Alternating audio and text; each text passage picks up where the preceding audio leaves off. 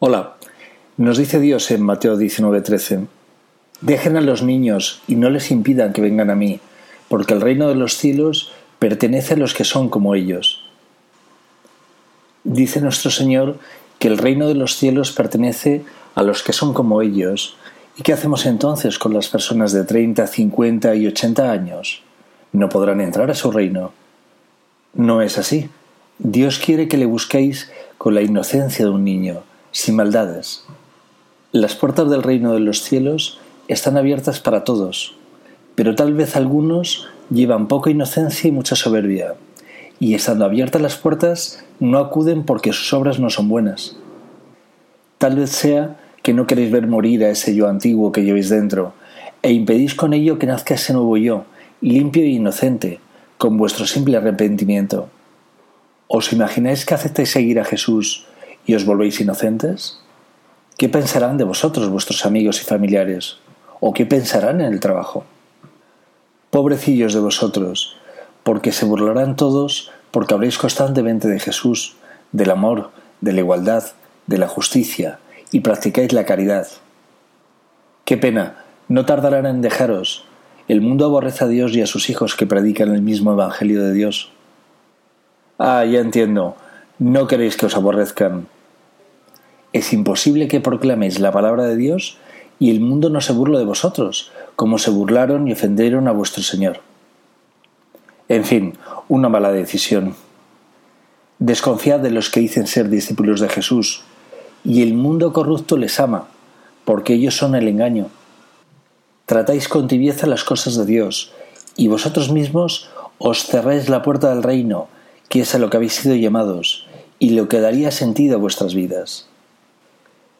Pero si hay alguno entre vosotros que dé un paso al frente, casado o soltero, mujer o hombre, y que le dé un sí quiero a la Virgen y al Señor, el propio Dios afirma que su recompensa será grande. ¿Y cómo nos recompensa aquí y ahora Dios? Con dogmas de fe. En la medida que decís seguir a Jesús, Dios os regala el infinito conocimiento de la naturaleza divina que abundará en vuestro interior y que os acompañará una vida eterna. Y una vez que he decidido dar un paso adelante, ¿qué más debo hacer? Se deben realizar los sacramentos, que es el signo de la presencia de Dios con los hombres, que es el signo de Dios con nosotros.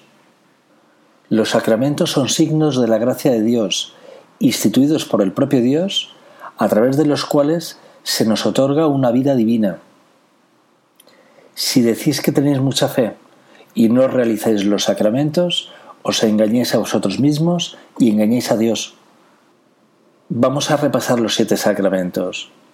Bautismo, confirmación, confesión o penitencia, Eucaristía, matrimonio, orden sacerdotal y unción de enfermos. El bautismo es la entrada a la familia de Dios.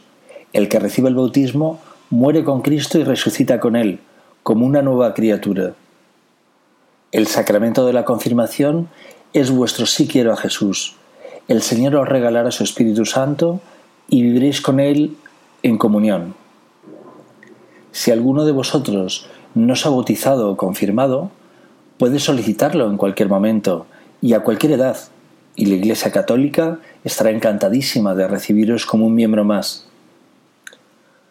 Con la confesión o penitencia vamos eliminando nuestras debilidades, cada cual ponga su frecuencia, pero una vez al mes parece sensato.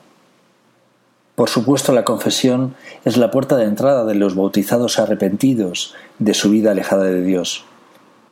Después de la sincera confesión, sentirás la libertad de tu alma, la salida de la prisión del pecado y el fin de la oscuridad que te esclaviza. La confesión te reportará la paz en Jesús, la verdadera paz que necesita tu alma. El sacramento de la Eucaristía es la gran fiesta de Dios. El Señor come y cena con nosotros, y gozamos con su palabra y con su cuerpo, ambos verdadero alimento eterno. Cada cual revise su propia frecuencia la Eucaristía, pero si tuvierais la seguridad de que el Señor está presente verdaderamente en la misma, seríais vosotros los que acudiríais todos los días a cenar con el Señor.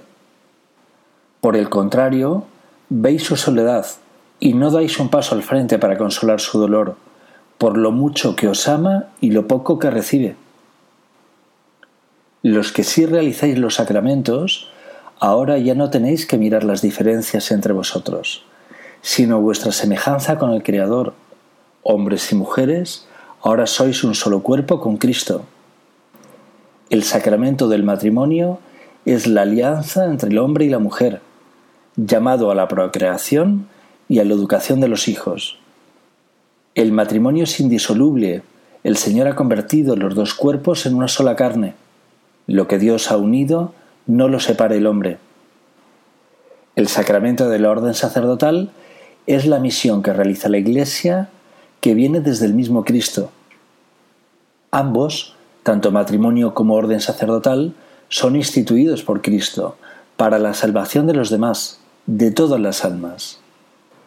Por último, el sacramento de la unción de enfermos o extrema unción es la gracia para los que se encuentran en estado más vulnerable e incluso por la vejez. No os quedéis esperando y mirando al cielo a que os hable el Señor y os resuelva la papeleta. Dios se encuentra aquí con nosotros y vosotros no le creéis. Id vosotros hacia Él, que se encuentra en los sacramentos, y no volveréis a perder la paz jamás.